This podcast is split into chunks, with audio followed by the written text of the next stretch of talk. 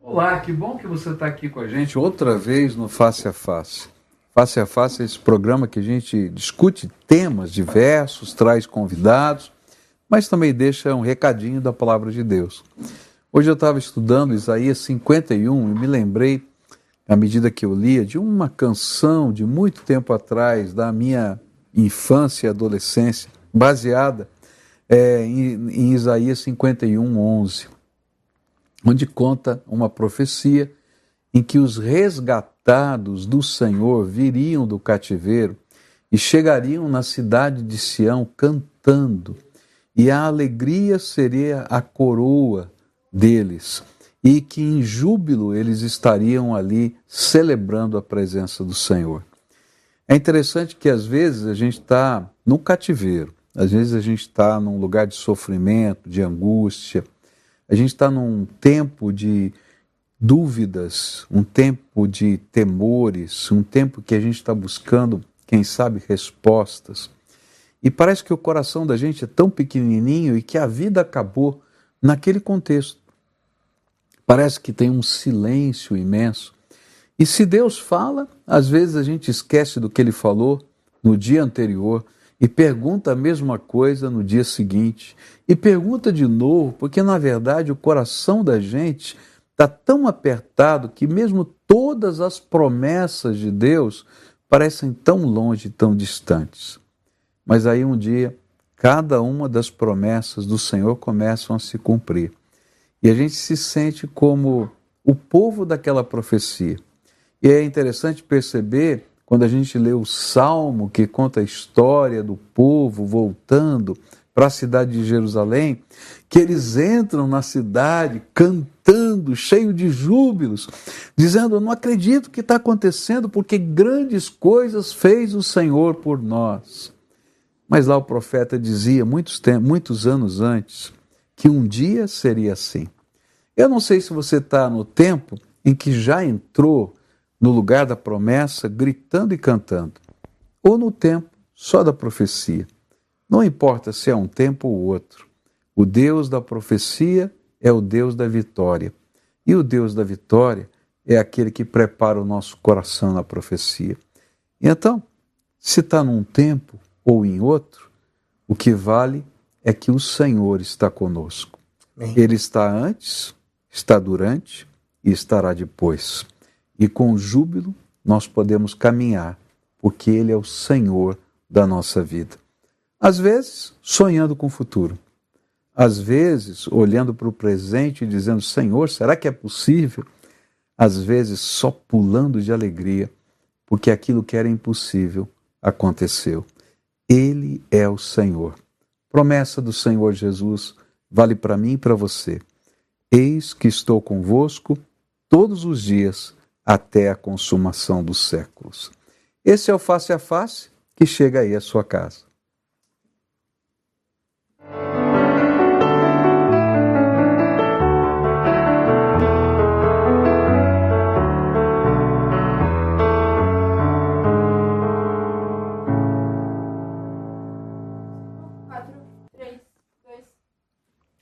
Olá, gente, tudo bem? Boa noite a você que está nos assistindo aí, em casa, no sofá, que está aí, reuniu, né, toda terça-feira à noite, reúne o condomínio inteiro para assistir o Face a Face. Que legal, sejam bem-vindos.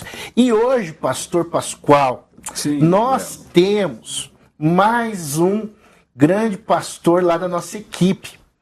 Porque o senhor sabe, né? Cada pastor lá tem seus dons, seus talentos, suas qualidades. E esse cara aí é cheio de talento, viu? E, e sabe o prim... que mais? Ele é prata da casa, viu? Prata da casa. Prata da casa. Formado lá. É. Exatamente. Convertido e batizado. que benção! Eu vou primeiro ler aqui a descrição dele, tá? Depois eu vou acrescentar algumas coisas. Então é o pastor Eric, Eric Sais vai estar conosco hoje, pastor na PIB Curitiba, pastor do Ministério Infantil, turma de primeira e do UP, dos pré-adolescentes. Também é um ator enferrujado, segundo ele, gosta muito de pregar e pretende escrever livros de aventura e vida cristã. Que legal. E um esposo apaixonado da Bia. A Bia também, que é uma bênção, prata da casa também, viu, pastorzão? Opa! Mas além de tudo isso, o pastor Eric é uh, extremamente criativo, um baita pregador, mas tem uma coisa que muitos poucos sabem, mas eu tive o privilégio. Ele é um grande observador sensível às pessoas.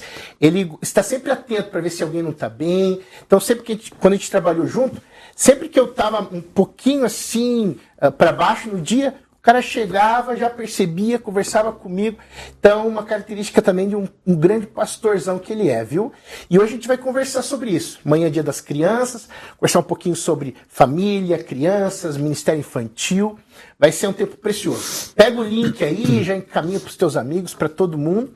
Tá? E é contigo aí, pastorzão. Vamos, vamos Olha, aproveitar esse tempo. Nós temos que conversar com a produção, viu, Leva? É o seguinte, ah. porque nessa hora tem que ter um rufar de tambores. O que você acha? Um fight de tambores? Não, um fight de tambores. Ah! Ô, cara, você operou o ouvido ainda? Vamos fazer o seguinte, que nem Jô Soares, vamos trazer a banda aqui, ah, boa, boa. Né? É isso aí. Vou, vou providenciar, tá? Então tá bom. Eric, seja bem-vindo, querido. Que Obrigado. alegria que você está conosco aqui, né? Dá uma palavra de saudação para todo mundo que está aí com a gente. Boa noite para você que está acompanhando. Estou muito feliz de estar aqui. O pastor Lelo foi muito gentil comigo aí nessa descrição.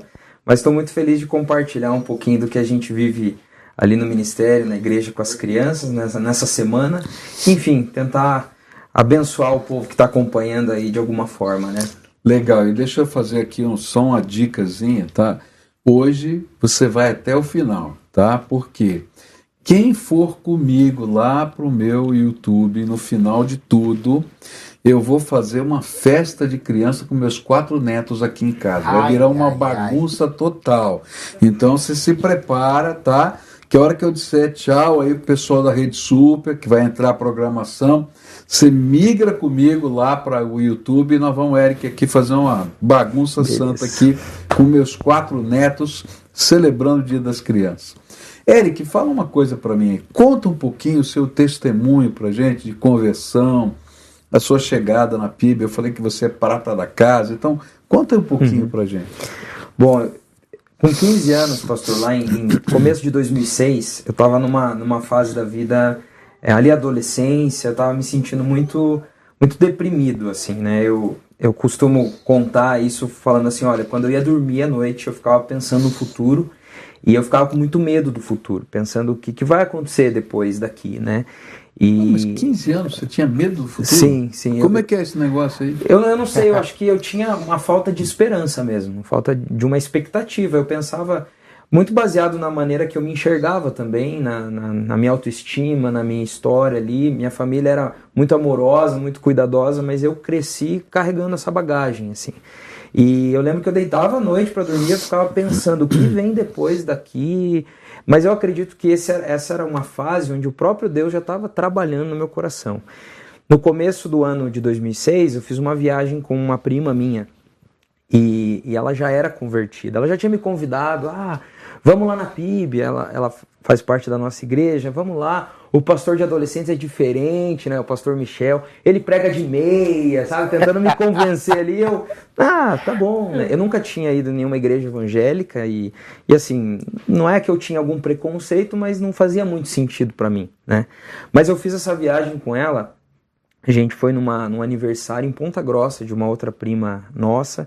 E no retorno, essa minha prima começou a dar o testemunho dela. Eu não percebi, hoje eu sei que era o testemunho dela, mas ela começou a contar de um vazio que ela sentia, de uma falta de esperança, de, de né, da vida não fazer sentido e que então ela, ela encontrou Jesus e, e tudo mais. E naquele momento, né, eu lembro, eu estava no carro, a gente estava na estrada à noite, ela na frente, o namorado, hoje esposo dela, estava dirigindo. Eu senti pela primeira vez a presença de Deus, assim, eu senti algo é, até então indescritível, porque eu nunca tinha sentido. E, e, eu lembro que eu comecei a chorar, ela começou a chorar, todo mundo no carro começou a chorar. e, e, eu entendi que Deus era real ali. Eu entendi que o que ela estava falando era. E ela foi falando de coisas bem pessoais para mim, assim. E, Você tinha 15 anos? 15 anos. E, e, daí ali mesmo ela falou: olha, se você quiser entregar sua vida para Jesus, chegue em casa e faça a oração. E daí ela orou comigo ali, mas. Ó, só uma dica, hein? Se você estiver evangelizando, não manda chegar em casa, não. É. Faça a oração na hora. Exatamente. não, e, e, na oração, para mim, era já de entrega. Eu, eu, porque eu costumo dizer, eu estava com sede, encontrei a fonte ali, entendi que Jesus era, era o caminho. E eu cheguei em casa e eu já combinei com a minha prima, ó, sexta-feira que vem eu vou no culto dos adolescentes com você, que, na, na PIB ali, né? E eu cheguei em casa já convicto que aquilo era a minha nova vida. Eu cheguei, eu, eu dei um abraço no meu pai, que não era um costume, eu lembro que ele falou: Nossa, a viagem foi boa, hein? Porque ele percebeu que eu estava diferente. E eu chamei a minha mãe no quarto, eu tinha um pouco mais de, de diálogo ali com ela. E eu falei: Olha, a minha vida vai mudar, porque eu tive um encontro com Deus. Falei dessa forma, assim. E eu vou começar a ir na igreja da minha prima. E na sexta seguinte eu estava lá, e daí conversei com o pastor Michel, comecei a fazer discipular na outra semana, e, e daí o resto. O resto é história. Daí aconteceu tudo, né? Mas foi dessa forma que eu me converti. Né? E daí comecei a participar toda sexta-feira ali do Ministério de Adolescentes da igreja, a gente chamava de União ainda, não tinha nome o Ministério de Adolescentes, né? Era o Ministério de Adolescentes, a gente falava, ah, vai na União, que era na capela, e fazia o discipulado era na antes. Ainda. Fazia o discipulado lá no anexo de madeira antes do culto. E eu comecei a, a, me envolver, daí comecei a fazer teatro ali no Ministério de Adolescentes, a participar do TV Adoles, Pastor Israel ali, né, que era os avisos do culto em vídeo. E ali eu fui me desenvolvendo na caminhada de fé. E Deus foi trabalhando em mim enquanto eu servia e foi também me mostrando o caminho, enfim, foi, foi uma experiência. Agora, você, você se diz, né? Você que você já falou que você é tímido. Né? É, eu, eu acho que agora eu posso, eu, eu vou mudar a palavra. Eu sou introvertido. É, é. melhor. São coisas diferentes. É, eu acho que é mais, eu acho que é mais acertado. O que, que é isso? Explica aí pra gente para mim não é muito fácil expor assim a, a, falar em público não é não é moleza. É, eu não sou tão de chegar numa sala ter muitas pessoas e conversar com todas e, e chegar chegando já né com pessoas que eu não conheço. Eu eu sei contornar eu sei ser educado, polido, ser conversar, mas eu não é algo que é natural para mim. E né? como é que faz aquelas, aquelas comédias que vocês faziam, né? Como é que chamam? No, o Caia na Real. Caia na Real, é. que andou o Brasil inteiro. Então. Né? Como é que faz aí? Você é um dos grandes pregadores que a nossa igreja tem. Como é que funciona aí um introvertido? é, graças a Deus. Né? Vira chave, vira chave. É. é. É um desafio. Até ontem mesmo a gente estava conversando ali na igreja sobre isso, assim. Eu demorei um pouco para entender que, que no reino de Deus tem espaço também para introvertidos falarem, né? Tá vendo? Introvertido, né? tímido, tem lugar para você no reino de Deus tem, também. Tem. E também o Espírito Santo não escolhe dar o dom porque é introvertido ou extrovertido, né, pastor? É, Olha, eu gostei, Léo. Profundo. É louco, profundo. Cara. Profundo, Léo. Gostei. Aqui, fiquei aqui horas.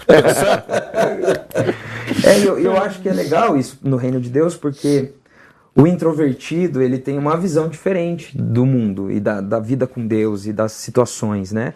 É, existem pessoas que são mais práticas, Isso. né? E enxergam de outra forma. E assim é a riqueza de complementar as coisas. Mas assim. E a Bia, como é que ela é? Ela é extrovertida. Ah, é? Ela é. Ela fala bastante, ela é comunicativa, ela não cansa. Eu chego em casa, assim, depois de um dia de muita interação social, eu ela não, ela continua, ela, ela é bem mais extrovertida do que eu, assim, mas... Olha só, que pena que ela não chegou ainda, senão eu ia botar ela na roda. Ah, é, eu, ela ia sair eu, eu, ia botar ela aqui pra gente conversar aqui, porque esse negócio de trazer namorada, esposa junto é legal, cara. Então nós trouxemos aí o Anderson, o Anderson, foi um negócio a de amor deles rendeu, hein, pastor? Rendeu, legal. foi embora. Rendeu. Mas deixa eu fazer uma pergunta aqui para você, Eric, né? É, dia das Crianças, né? qual a dica que você dá para os pais? A gente vai falar hoje, nosso tema é criança, Ministério Infantil, uhum. família. Então, tá aí, o dia das crianças amanhã. Uhum. Então, o que, que faz? Dá uma dica aí para gente. Nesse tempo que eu trabalho no Ministério Infantil, trabalho com crianças ali, tenho esse contato com as famílias também, eu percebo que uma palavra-chave é intencionalidade é você fazer as coisas com um objetivo, com uma intenção. Muito mais do que quando se vai gastar num passeio ou o preço de um presente, é dar significado para os momentos e, e para aquilo que você vai fazer. Então, por exemplo, é, às vezes é uma coisa simples, é você acordar mais cedo e falar, olha, vamos preparar o café juntos da manhã. Ou hoje a gente vai passear e a gente, eu vou levar vocês num lugar que eu gosto muito. Então, é, é criar esse, essas, essas experiências, essas memórias, onde não é apenas um passeio, não é apenas, ah, vamos ver o filme, mas é, é tentar dar um significado a mais naquilo, né? E isso pode ser sem gastar. Às vezes é, é, sentar ali no tapete de casa, da sala ali, pegar cada um papel e falar, ó, vamos fazer o seguinte, competição de desenho. Né? Essa, essa espontaneidade, a criança ela embarca junto, ela vai, ela fala que demais, ela gosta. Fazer uma competição aqui, quem consegue aprender a cantar melhor, sabe? Essas coisinhas que são brincadeiras, mas que vão gerando memórias mesmo, né? E eu costumo, quando eu prego ali para os pais, né, das crianças, dos pré-adolescentes, eu costumo dizer que a gente, as minhas memórias, por exemplo, da infância, elas são muito simples assim, são de momentos ordinários do dia a dia. Lembro de uma vez que meu pai estava trancando a casa para ir dormir e eu tinha ganhado, nem tinha sido ele que tinha me dado, um, um, carrinho de controle remoto, mas era um carrinho que você apertava um botão ele virava um robô. E você apertava outro e virava um carrinho. Roubou o carrinho. Eu tava ali brincando, ele, vamos dormir, vamos dormir. E eu transformei em robô o carrinho. E dele, o que, que é isso? Fingiu que estava assustado, que se assustou com aquele brinquedo. E daí ele falou: Vou matar esse robô. Pegou o chinelo e eu lembro que eu gargalhava. Eu era pequeno, mas essa memória tá vívida, assim. E daí eu transformava em carrinho dele. Ah, é só um carrinho. Daí ele, eu vou dormir então. Daí eu transformei em robô. Daí sabe que com criança, você começa a brincar, ela quer brincar para sempre, né? Então daí eu ficava ali, ficava ali. Até que ele cansou e falou, vamos dormir. Mas eu lembro que meu pai parou alguns minutos antes de dormir para me dar atenção e, e entrar no meu mundo ali de criança.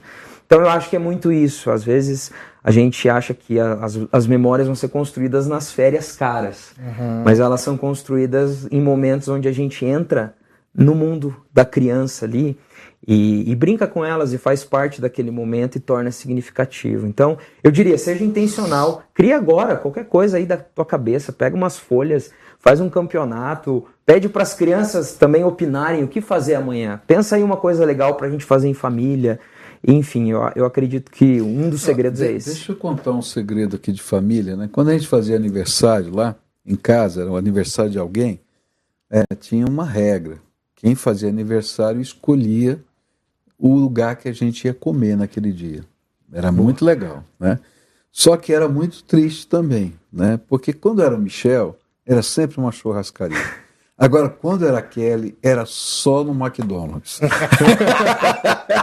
Já era freguês. Então eu quero dizer assim, ó, vai ser muito legal em alguns momentos, mas Sim. vai ser muito triste, viu? É. Que vai comer mas, muito mas, McDonald's. É interessante, interessante isso, porque alguns pais falam isso. Eles falam, eu não tenho essa criatividade. Só que daí entra a palavra que o Eric disse, a intencionalidade, que você pode treinar, pode praticar. Uhum. Sim. Né? É não vai ser sempre natural para todos os pais a criatividade. Mas não sei se o teu pai era, Eric. Não, foi espontâneo. Foi espontâneo. E, e, foi espontâneo, daí você percebe, opa, isso dá certo. Aí você começa a praticar intencionalmente, buscar sim, aquilo, né? E aí é a gente pega agora essa intencionalidade, né, e achar os caminhos. E uma das preocupações que todos nós pais temos, né, de filhos pequenos, é, é como conduzi-los a Jesus, uhum. né? É, que dica você, como ministro de crianças, é, pré-adolescentes aí também, daria para gente? Eu acho que a primeira dica é, é o exemplo, né?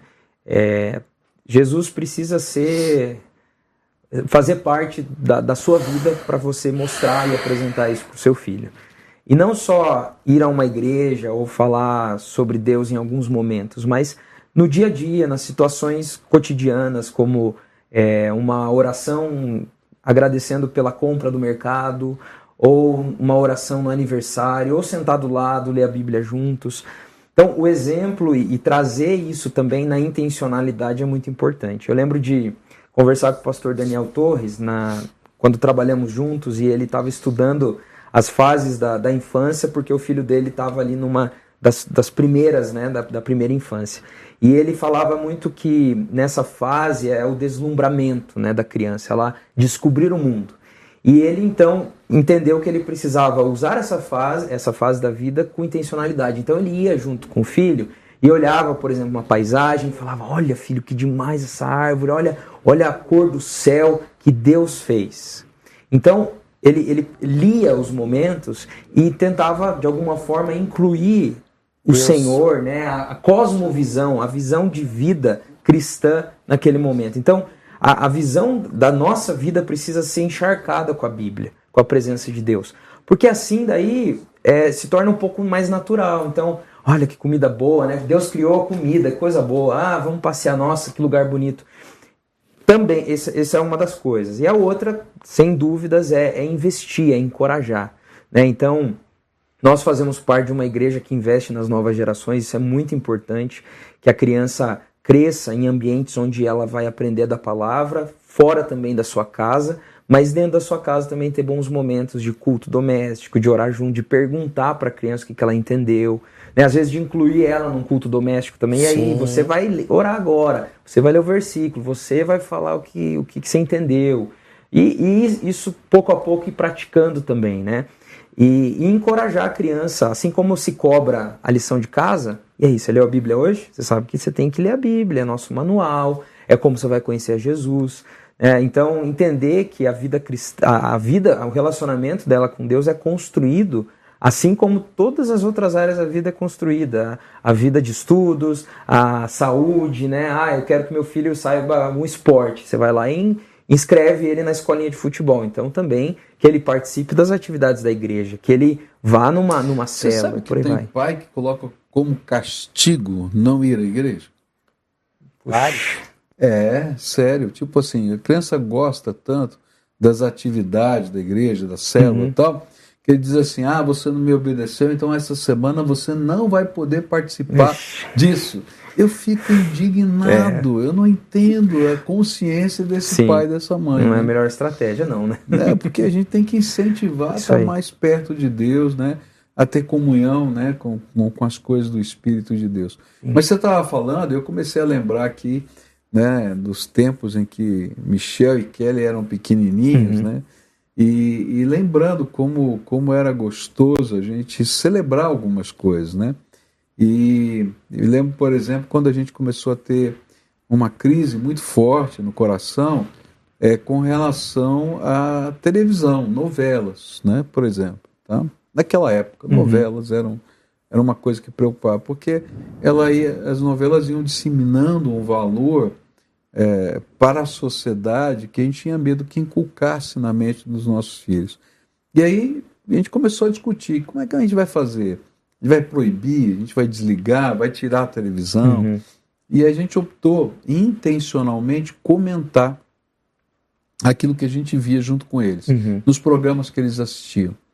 E aí foi interessante que a gente comentava e disse: Você está vendo o que eles estão falando? Estão ensinando isso para a gente, estão ensinando aquilo, aquilo outro. E a gente foi fazendo isso durante algum tempo. Até que um dia, Michel e Kelly olharam para a gente e falaram assim: Por que, que a gente está assistindo isso? né? Legal. É, eu falei, é, não sei, eu acho que é porque vocês queriam. Não, não queremos mais assistir isso. Então vamos assistir outra coisa. Uhum. E aí começamos a, a mudar Sim. o processo. Então, é tão legal quando a gente usa essa intencionalidade para marcar a vida dos nossos filhos. Né? Uhum. Outra lembrança gostosa né, que está vindo à mente aqui, você falando, foi de, de, a gente sempre ensinar aos nossos filhos que Deus fala. Legal e que ele pode responder. E eu tinha recebido um convite para sair daqui de Curitiba para pastorear uma outra igreja no Rio de Janeiro. E eu disse para eles: Olha, papai, mamãe, nós vamos começar a orar em família para saber qual é a vontade de Deus, se, se o papai vai ficar aqui ou se vai para outro lugar, se Deus tem outro lugar. E isso foi assim um peso no coraçãozinho deles por causa dos amigos, hum. né? E eles tavam, perguntavam sempre para a gente assim, especialmente Michel, pai, Deus já falou? Já respondeu se a gente vai ficar, vai embora? Eu falei, não, filho, a gente estou procurando, estou tentando ouvir. Um belo dia ele perguntou, pai, Deus já falou? Eu falei, ainda não, filho. E de repente ele vem com a Bíblia, entrega para mim e fala assim: então pergunta logo para ele que eu estou curioso. que legal. Então, assim, essa intencionalidade uhum. é tão gostosa. É. Né? Ô, pastor, Fala. o senhor falando, uh, início do ano, o Nicolas queria ir no acampamento do PV. É. E eu sempre incentivando muito ele. E claro, a Kelinha, como mãe, a mãe sempre mais coruja, né? E, e com muito medo dele ir. E daí ela incentivou ele a orar e pedir a Deus. Eles oraram e abriram ali um devocional. E o devocional falava sobre Davi, sobre ter coragem e, e enfrentar os gigantes. Então ele falou: oh, mãe. Daí ela: É, né? Pô, Deus está falando para você ser corajoso e tal. Fizemos a inscrição, passaram-se duas semanas, acho que foi ano passado, esse eu não lembro, que ainda teve um. um não, foi ano passado. Teve um surto forte de. de, de não, foi esse ano, em janeiro. Forte ainda da, da Omicron, né? E, e daí faltando uma semana Kelly, não, não, não, filho, não dá para você ir. Aí ele olha para ele e fala: Mãe, o que que Deus falou? O que, o que, que Deus falou? E daí eu não tinha para onde correr, né? Então isso, isso é muito bacana. Isso é, é, é, é bem legal. A gente sempre... aprender né, a ouvir a voz de Deus e deixar uma marca, né? Pastor, posso. Tem um pessoal aqui já participando. Fala lá. Achei bem legal. A Andressa Galvão diz o seguinte: um recado para o pastor Pascoal. Assistindo de São José dos Pinhais. Peço oração por um campus da PIB aqui. Opa! Viu, pastor? E dizendo que o pastor Eric é um grande servo de Deus e que os filhos dele são muito abençoados lá no Amém. ministério. A Keila diz: Feliz de ver o pastor Eric no face a face. Eu fui batizada por ele, tenho um carinho muito grande. Opa! a Maria das Graças, também glória a Deus pela vida do pastor Eric. A Eliana diz assim: Amo ouvir esse menino pregar. É Quem diria, um adolescente que vi crescer, que Deus hum. continue te abençoando, Amém. Amém. Eliana. Deus. Graças a Deus. A Solange também, dizendo que o pastor Eric é um ótimo pregador. O Pedrinho Valbach, né, o nosso pastor também. Eu sou amigo desse cara. Ah, boa, boa, Pedrinho, gostei, hein? Olha, e aí vamos aproveitar o gancho que a gente está contando uhum. história. Você já viu, né? A gente vai ficando velho, vai tirando no fundo do baú aqui as histórias, né? Mas conta pra gente, você como, como ministro também de pré-adolescentes, né? Do UP, uhum. conta pra gente alguma das histórias legais aí que você já viu, já assistiu e a gente pudesse aí compartilhar com o povo aqui. Legal. Acho que o início, assim, para mim, que mais me marcou no, no UP ali foi o primeiro acampamento que a gente fez. É, eu lembro que eu ainda estava com uma mentalidade, me, me, acostumando, tentando entender essa faixa etária, como que a gente ia trabalhar. E uma das, das líderes ali que trabalham voluntárias comigo, da equipe de voluntários, de servos, ela falou assim: Olha, Eric, estava pensando nessa música para incluir no, no louvor. E eu olhei e falei: Puxa, mas será que eles conhecem? Será que vai. Não, eles que pediram. Daí eu, tá, então, então beleza, só uma explica. música mais de adoração? É, era uma música que não era tão assim de, de crianças, tá. né? Como a gente tinha acabado de sair ali, né, do, do, do, Ministério Infantil, aquela coisa toda. Falei, então tá, mas explica, né? Eu com esse cuidado de explicar a música. Beleza, chegou o acampamento, primeiro culto. Na hora que entrou essa música de adoração, eu nunca tinha visto o que aconteceu. Porque nos cultos de domingo, eu ainda, né, a gente tava pegando o jeito, mas quando começou essa música, eu comecei a ver os pré-adolescentes levantar as mãos, fechar os olhos e orar uns pelos outros, começar a se emocionar. E eu olhei assim e falei: o que está acontecendo aqui? Olhei para. Tá. Que idade tem o pré-adolescente? 10 a 12 anos. Né, Uau, é olha só. E eu lembro que eu fiquei muito impactado. Eu olhei para toda a equipe e todos estavam impactados. E eu, puxa, eu acho que a gente está subestimando esse povo. Eu acho que a gente. Claro, a gente precisa ensinar, precisa explicar o que está acontecendo mas eles podem ir um pouco mais além e mais podem profundo. Podem reagir à presença de Deus. Exato, e eu acho que isso faz parte também do, do ensinar, né? É. A gente tem que ensinar todos os aspectos da vida cristã e, e a adoração, o louvor, a contemplação, eles vão aprendendo então, mas também. se eu fosse um cético, tá? Uhum. eu estivesse ouvindo você falar, assim, não, isso aí é um comportamento que está sendo imitado, uhum. tá? Era imitado ou era deles? Foi completamente espontâneo deles. Porque tanto é que a gente não estava esperando que aconteceu. Tanto né? que no domingo eles não faziam. É. Então foi algo.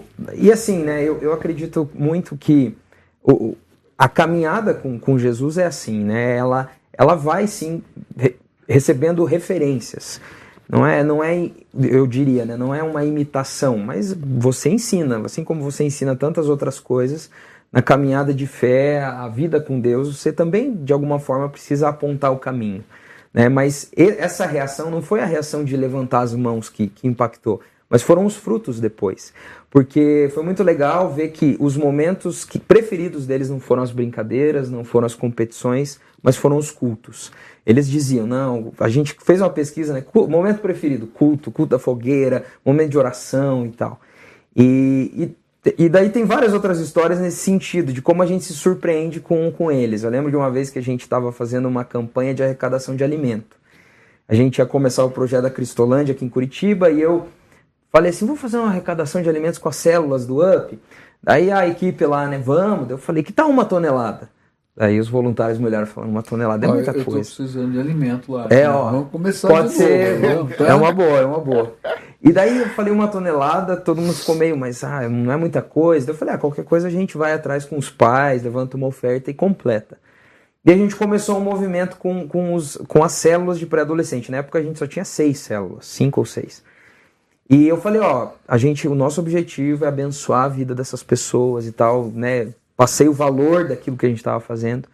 E a gente começou a arrecadação de alimentos. Daí eu fiquei sabendo as histórias. Um pré-adolescente fez bilhetinho, no prédio todo colocava embaixo das portas. Uhum. Ó, oh, estarei recebendo alimento durante esse mês no tal apartamento e tal. Explicava ali o motivo e colocou nos apartamentos. Outro, os pais ajudaram ele a fazer uma caixa de papelão com um aviso e ele colocou, pediu autorização do mercadinho do bairro, da esquina, colocou lá para arrecadar alimentos de quem fazia compras. Outro fez um movimento com a mãe ali, a mãe com a empresa e traziam alimento de caminhonete durante a semana. Né?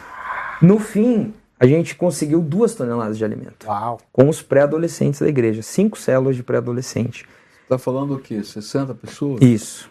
Mas porque eles começaram a se movimentar, né? Então, é muito interessante isso, porque eu acredito no ministério, né, com crianças, com pré-adolescentes, quando a gente olha para eles e, e demonstra que acreditamos neles, né? Tem um livro que é Formador de Heróis, que ele fala muito Formador sobre o você olhar para alguém e falar: Eu vejo em você tal coisa, eu vejo em você.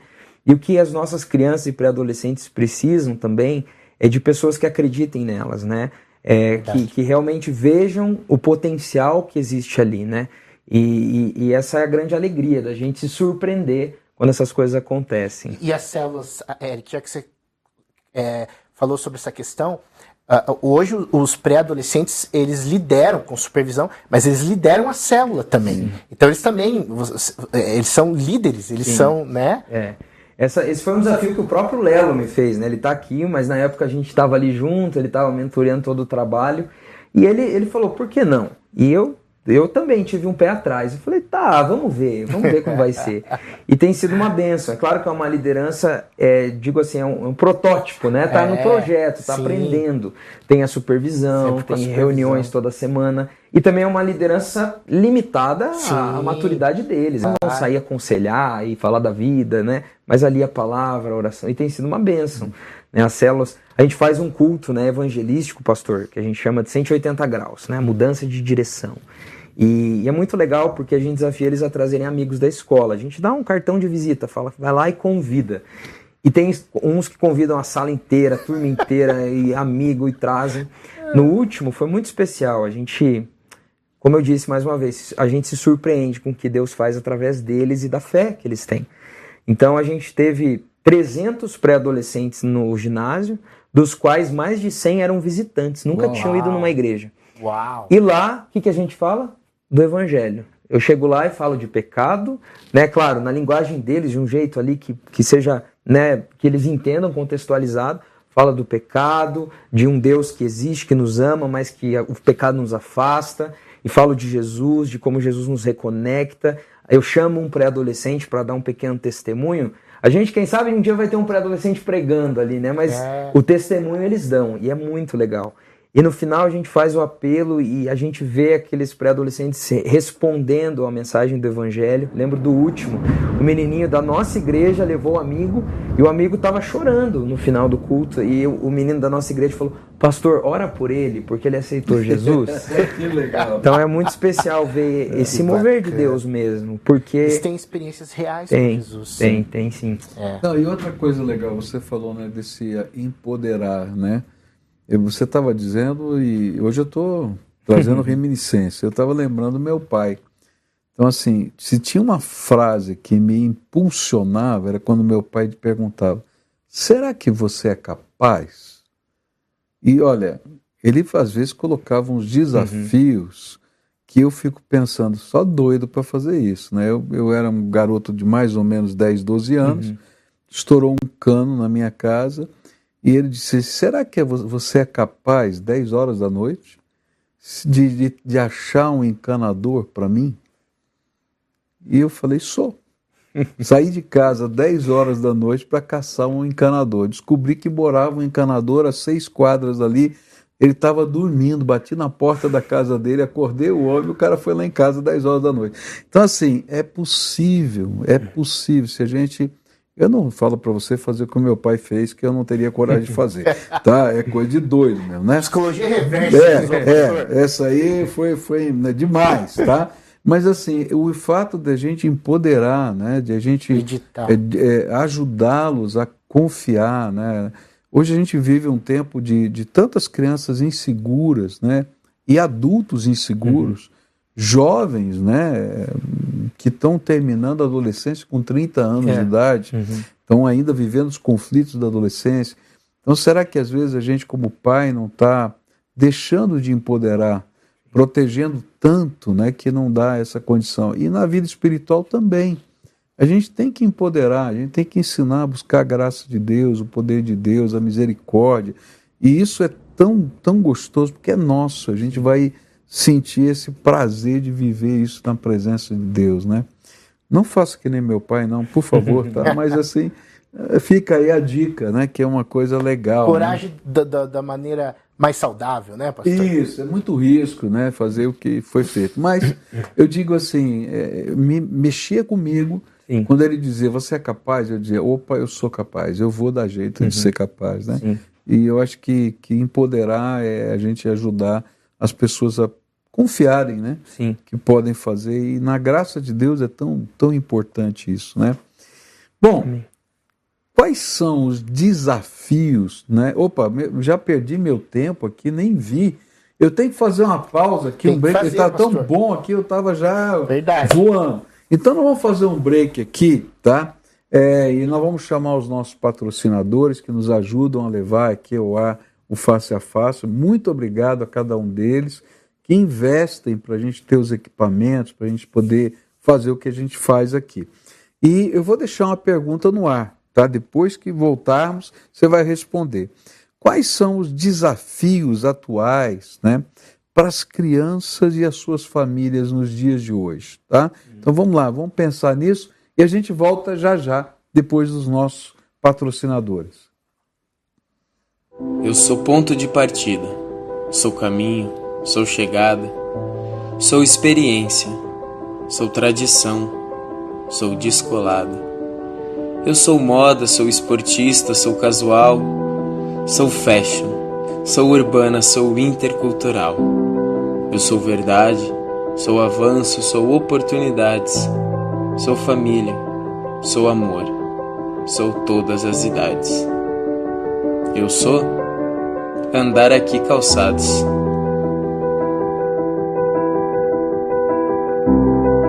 Precisando trocar os pneus? Aqui na Barão tem pneus Pirelli para seu automóvel, caminhonete, SUV e até caminhão. Pneus a partir de 309 reais. Nove lojas em Curitiba e região.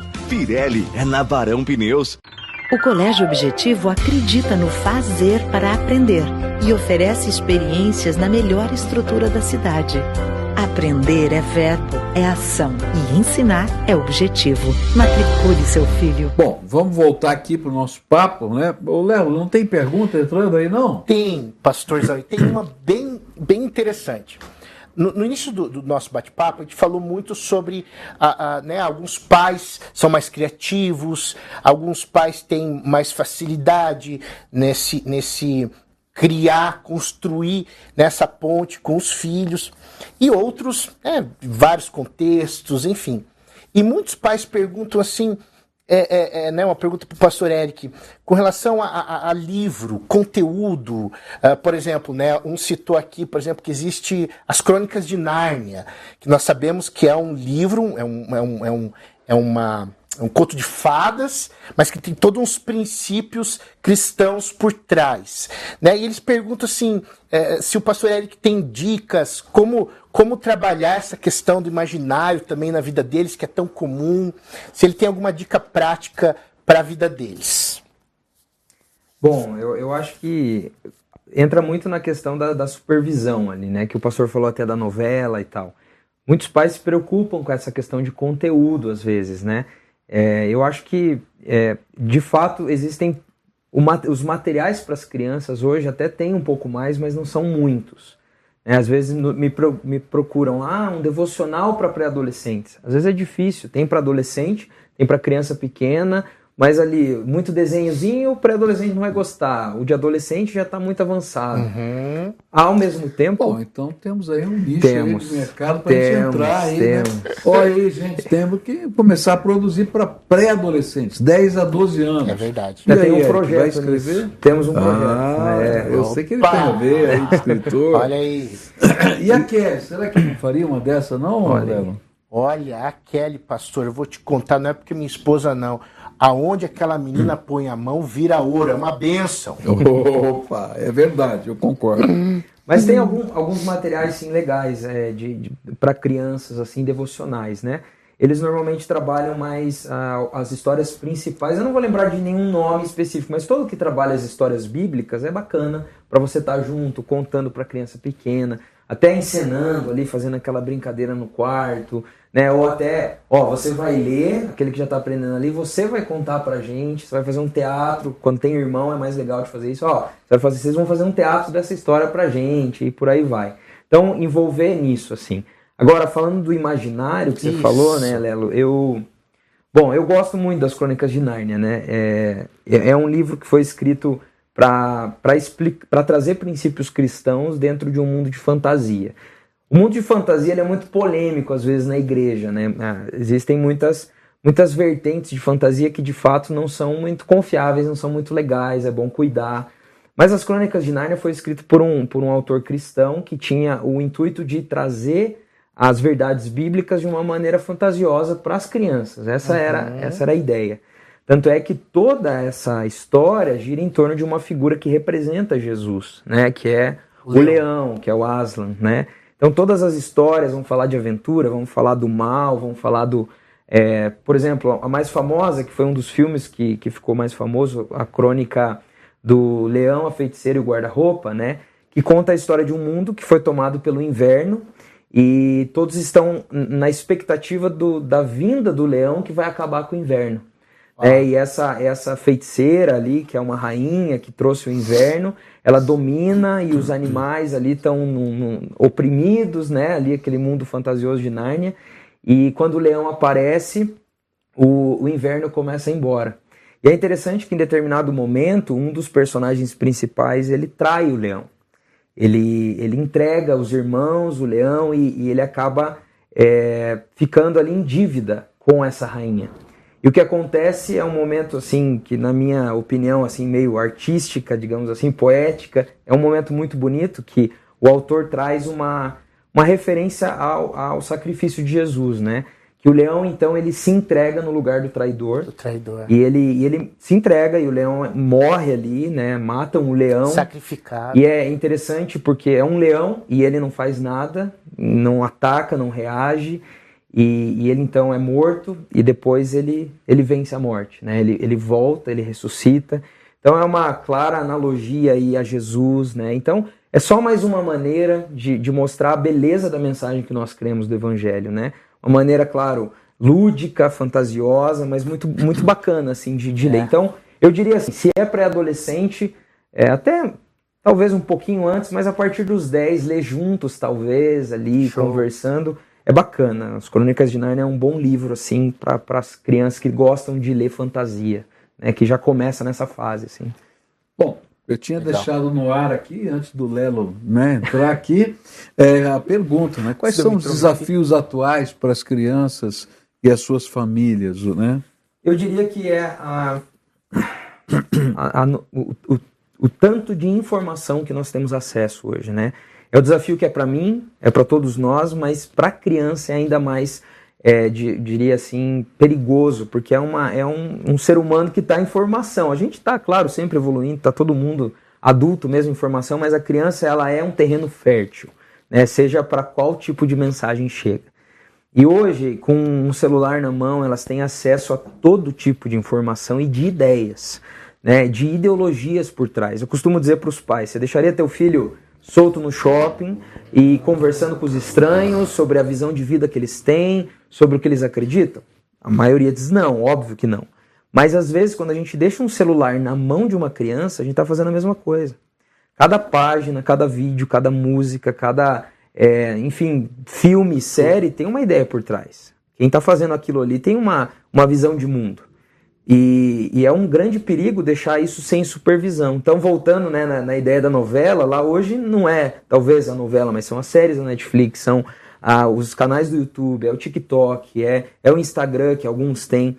E ali ah, eles têm acesso a ideias. Então, assim, pastor, durante a pandemia foi muito difícil para as famílias, porque estava é, todo mundo num momento muito delicado, sensível emocionalmente e e as crianças tinham que ter acesso à internet para as aulas e por vezes elas continuavam na internet. E quantos e quantos casos a gente teve de, de crianças pré-adolescentes que, mais pré-adolescentes ali, né, que tiveram contato com ideias sobre a vida, sobre identidade, sobre visão de mundo, que começaram a entrar em colapso com aquilo que elas aprendiam em casa.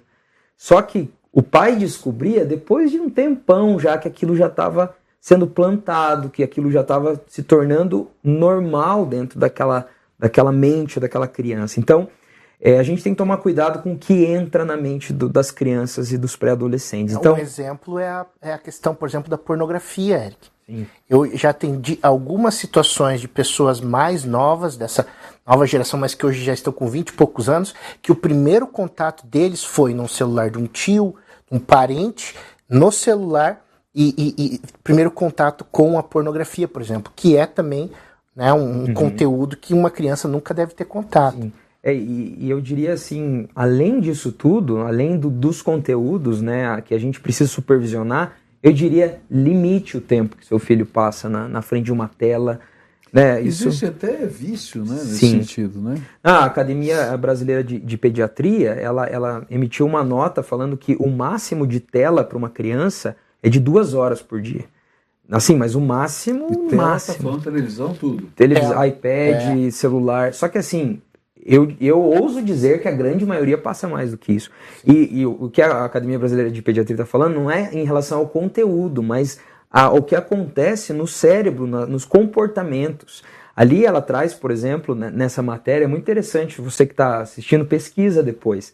Ah, quais são os, os efeitos colaterais de um tempo exagerado de tela entre eles é, a, a, dificuldade de socialização, a depressão, mal, a questão de, de não conseguir se controlar no, no, nos impulsos. Então, assim, não é brincadeira. É, eu sei que é mais fácil, né? Não tô, não quero tirar essa, essa dificuldade, às vezes, do pai, ele tendo Sim. que lidar com tantas coisas. Sim. Mas eu diria, o máximo de cuidado de tempo de tela e de conteúdo. Esse eu diria que é um grande desafio da nossa época. E tem muita gente que, que tão, assim, que usa tanto tempo que tem dificuldade na socialização, né? que chega a não conseguir conviver, né? fica só no jogo, fica só, enfim, né? em outra coisa. Concentração, às vezes não consegue se concentrar mais. Hoje, todos os adultos passam por isso. Né? Você vai ler um livro, você já está querendo pegar o celular, porque os aplicativos, os aplicativos que os pré-adolescentes, as crianças usam, eles são feitos para viciar. É a recompensa, né? É a recompensa rápida para o cérebro. Então, quando você está rodando ali um, um, é, um feed, né, que passa um vídeo de 15 segundos rapidinho, você passa rápido, ah, vou parar nesse. Então é tudo muito rápido, a informação, o cérebro. Daí você para para ir ler a Bíblia, por exemplo. Olha o desafio que é para uma criança. A leitura em si. A leitura em si. Então, é. É, eu diria que é um grande desafio do nosso tempo, pastor. Um desafio de ir contra a cultura que a gente está acostumado a se distrair, eu diria até ousadamente aqui, anestesiar com Não, isso. mas aí alguém vai chegar para você e dizer assim, mas esse é o mundo de hoje, a gente não pode fugir desse mundo, não posso entrar num, num mosteiro e trancar a porta. Como é que eu vou lidar com essas duas realidades? Eu concordo, eu acho que a gente precisa ser relevante, a gente pode ser alienado, mas existem coisas que a gente olha e percebe que não se alinham com, não se alinham com a nossa visão de mundo.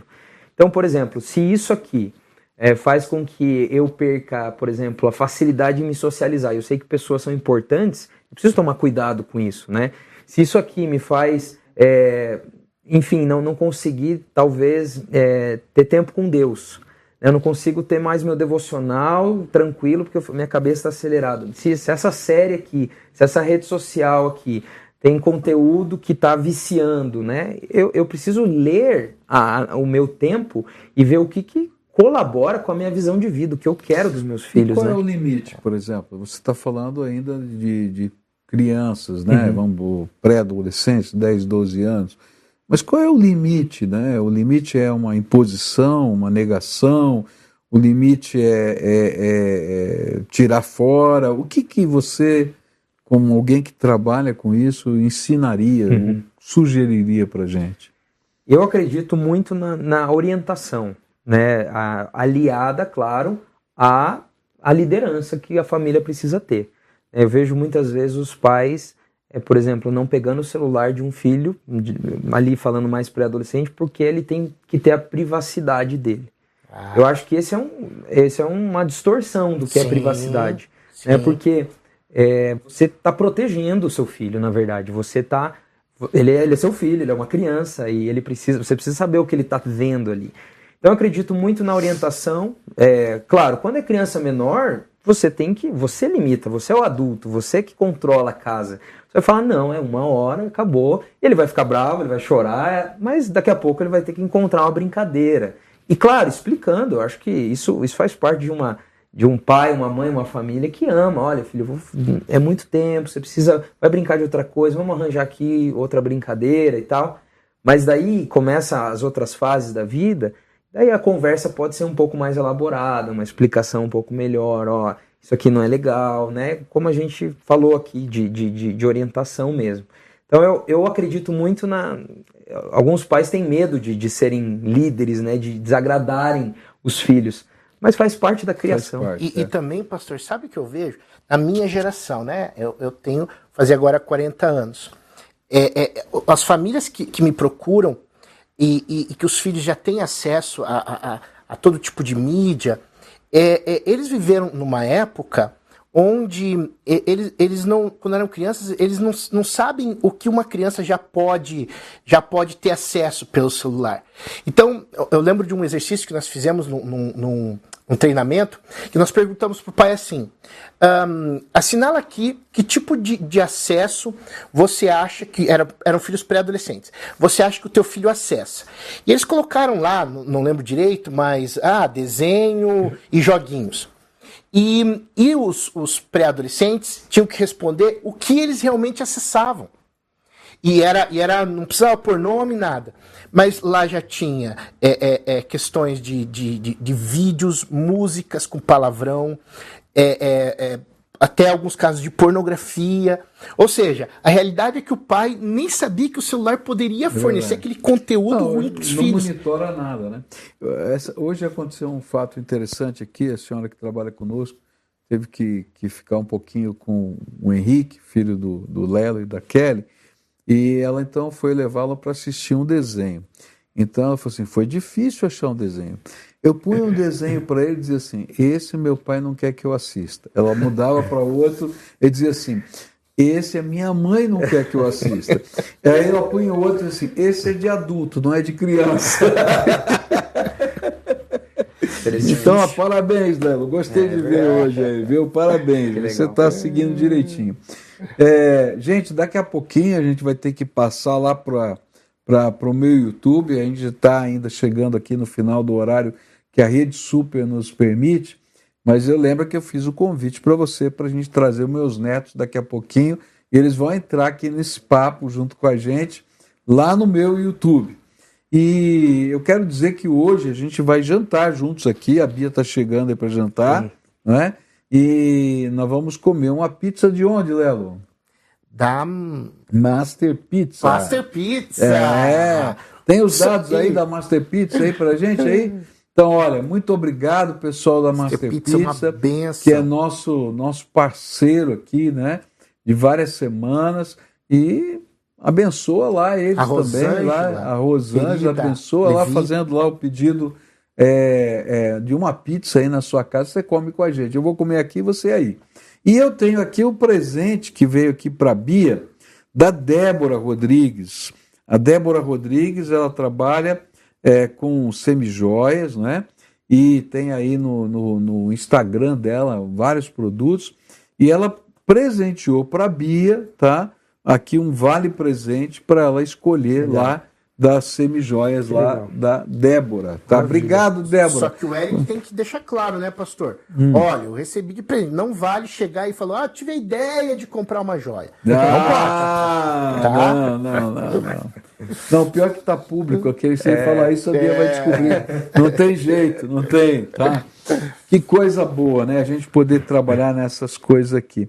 A gente está chegando aqui no final do, da programação é, do, da Rede Super, tá?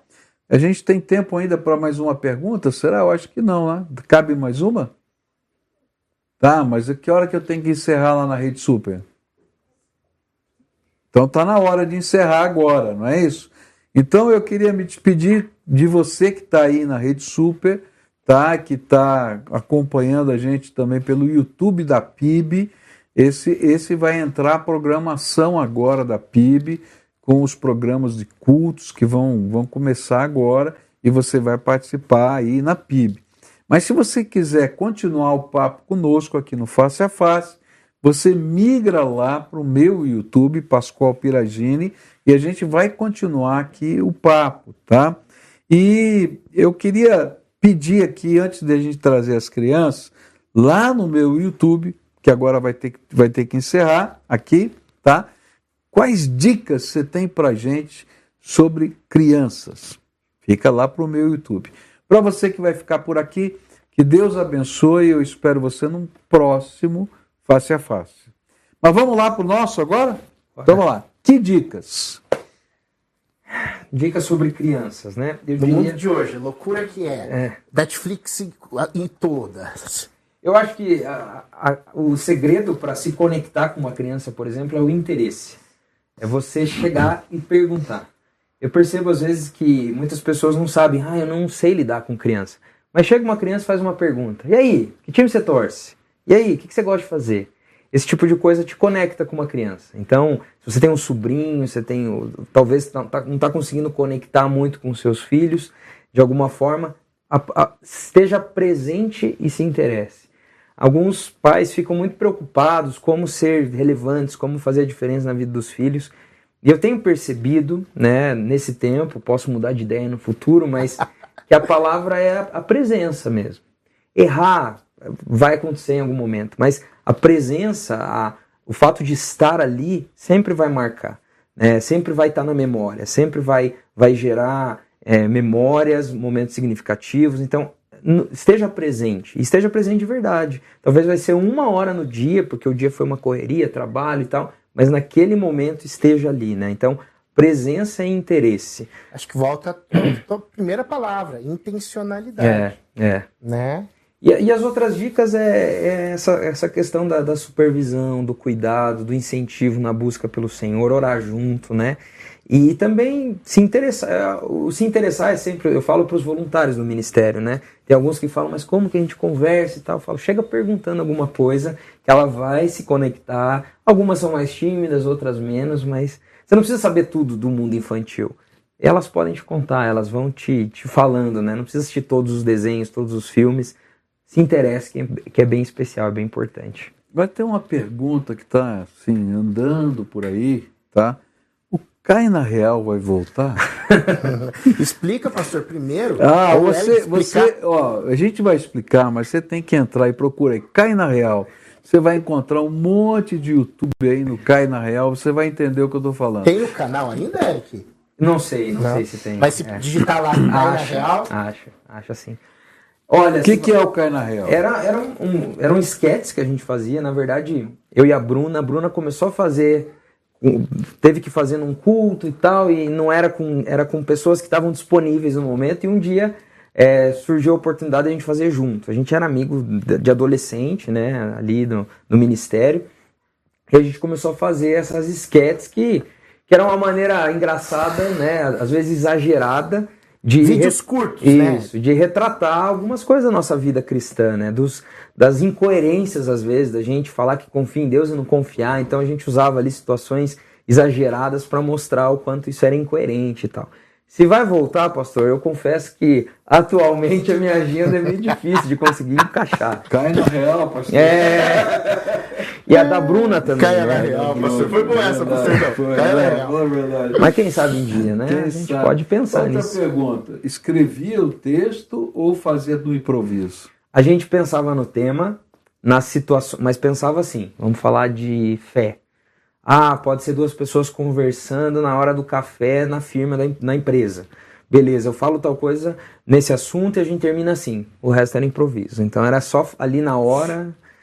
É que a gente fazia teatro há tanto tempo que já, já tinha essa, essa, essa sintonia, assim. Então. E, e- e- fala aí, Léo. Fala Não, aí.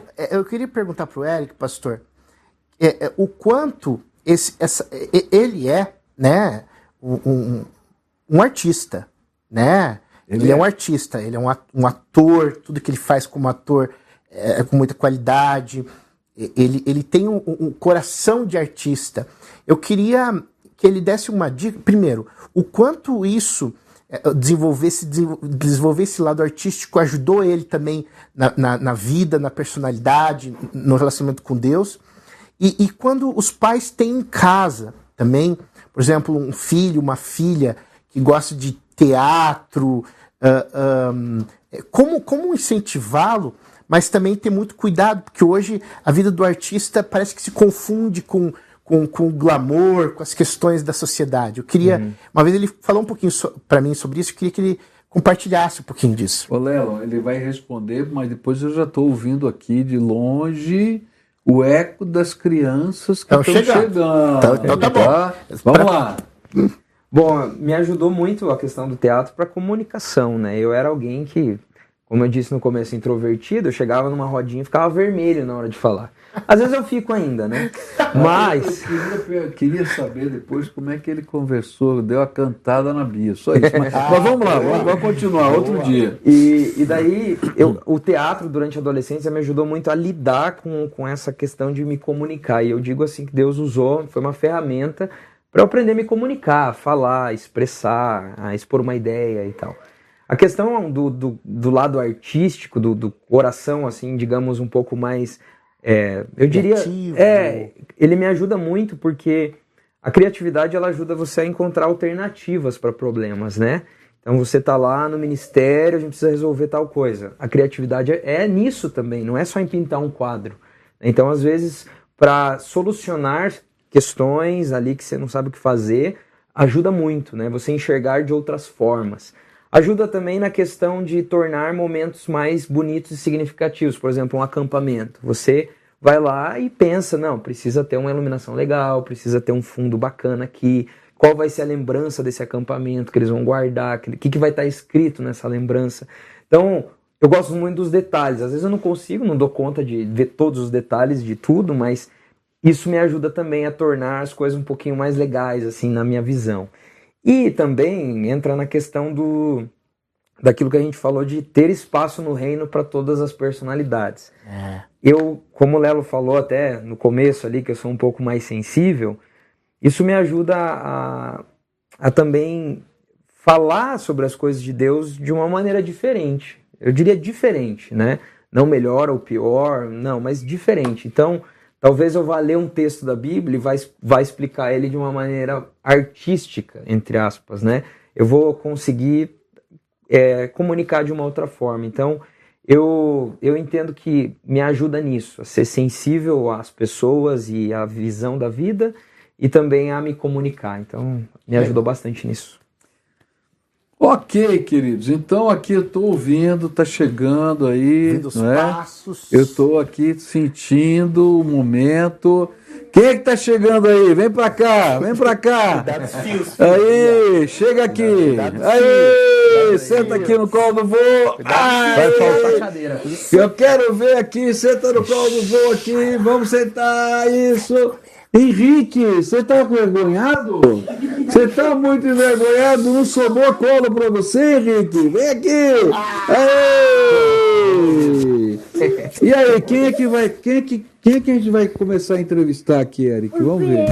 O Beni, O Beni, eu acho que é o Nick. É o Nick. Ele veio preparado para hoje. Faz... Opa!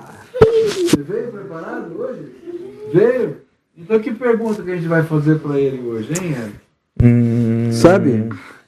Alguma é, pergunta? tem que ser espontâneo ou tá programado já? Não, não tá não. Qual? Pode fazer, pastor. Nick, eu queria que você olhasse para aquela câmera e dissesse uma coisa linda que está no teu coração. Ih, agora eu. Agora eu quero ver. Eu quero ver. Faz outra pergunta. Ah, eu vou fazer outra, tá? Então fala de um livro legal para ler. Isso eu sei. Que você sabe. Qual foi o último livro mais legal que você leu? As Aventuras de Mike. O que, que é essas aventuras de Mike? Fala para mim. É um garoto que conta, conta sobre a vida dele. É tipo um diário assim? É, É? E ele vai contando o que está acontecendo com ele? sim. E por que, que você gostou desse livro? Por causa que ele é meio engraçado e é bem legal. Legal. Agora eu vou fazer uma pergunta para o Beni. E eu sei que o Beni sabe, tá? Eu quero que você conte para mim sobre o Palmeiras. Ah! Você gosta do time do Palmeiras? é Gosta? Gosta? Então fala para mim se você sabe quem são os jogadores do Palmeiras hoje. Quem é o melhor jogador do time que você acha? É, Rony. O Rony, você acha que é o melhor? Por quê? Porque ele faz muito gol e ele. Eu sei um jogador do Palmeiras bom. Michel Piragini. Grande jogador do Palmeiras, Beni. Agora a pergunta, a pergunta mais importante sobre o Palmeiras: vai ser campeão? Claro que vai, fala a verdade. E para Nina, eu vou fazer uma pergunta para Nina, que só a Nina sabe. Qual é aquela música que você fala lá para Alexa toda hora tocar e deixa tocando no meu quarto e sai correndo? Uma de bailarina que tem lá. O que, que é aquela música? Não sei. Não sabe? E por que, que você deixa a música de bailarina tocando no meu quarto? Só para me provo- provocar? Fala a verdade. É? Não? Tem certeza? É? Tá bom. E Ô, o Henry? Qual é a pergunta do Henry agora? filho, responder? Qual vai ser a pergunta do Henry? Então responde aí, filho. Pra- não, não puxa aqui. Responde para todo mundo o que acontece com uma pessoa depois que recebe um beijo seu. Ih, O que acontece? morre. Ouviu? Ouviu, vovó? Não, eu não Fala, ouvi. O que, que é? Fala, filho. Melhor. Melhora. Ah! Sempre que ele dá um beijo em alguém, essa pessoa melhora. Ô Henry, eu tô com dor de cabeça, Henry, vem aqui me dá um beijo, vem. Henry, me dá um beijo agora Manda, pra eu sarar. Vem. Ah, legal, gostei, gostei. E Nina, qual vai ser a história bonita que você vai contar pra nós? Que eu sei que você é contadora de história. Não vai contar a história? Tá pensando? Que história que você vai contar? Canta uma música, Nina. Ah, ela Pra canta? nós. Não, ela não canta, é só Canta. dança. Você canta? Qual música que você canta? Ah, eu já sei. Qual? É, também, também, também já sei. Qual? Todas? E qual que você mais gosta de cantar? Sabia. Qual que é? Sabia. Abraço. Não entendi. No calor do teu abraço. No calor do teu abraço? Ah, por que, que você sabia, Nick? Porque ela sempre canta. Sempre fica cantando? É? Você. Escuta, Nick, você foi parar no hospital essa semana? Tem um monte de gente orando por você? Sim. É? Então agradece a oração do povo que orou por você. Obrigada. Você saiu do hospital, não saiu? E não fez a operação. Não. Graças a Deus. Escuta, colocaram aquele sorinho em você? Não. Ah, que legal! Não colocaram soro? Não, aleluia! É. E Beni, eu ouvi dizer que você faz muito gols, é verdade? É? Qual foi o maior número de gols que você fez numa única partida? Quatro. Quatro! Tem direito à música do Fantástico. Fala aí pra, aí. Fala aí pra mim qual é a música que você quer pedir pro Fantástico. Quem faz três gols não tem direito à música? Você fez quatro. Qual história? Qual história você vai contar então? Não tem nome. Não tem nome? Então começa contando logo aí. Ah, então você sabe a história, mas não vai contar? Então, mas diz a música que você vai pedir no Fantástico. Hã? No calor do seu abraço. Ah, no calor do seu abraço. E quem vai cantar? A Nina? Nina, você tem que cantar a música pra gente. Ele fez quatro gols, ele tem direito a pedir música e agora você vai cantar a música. Não? Você não vai cantar música, não vai contar a história. vergonha, Nina. Você é sem vergonha, ela falou. ele falou. Viu? Que você nunca tem vergonha. Então você é, sem vergonha. É verdade? É, ela nunca tem vergonha. Não? Tá com vergonha do que então hoje? Não? Tá com vontade de chorar, Nina? Não? Eu canto com ela, pastor. Então vamos cantar. Canta Vai junto lá, aí. Nina, vamos canta lá, vamos lá. Todo mundo Vamos lá. junto, vai. No calor do seu abraço eu quero viver.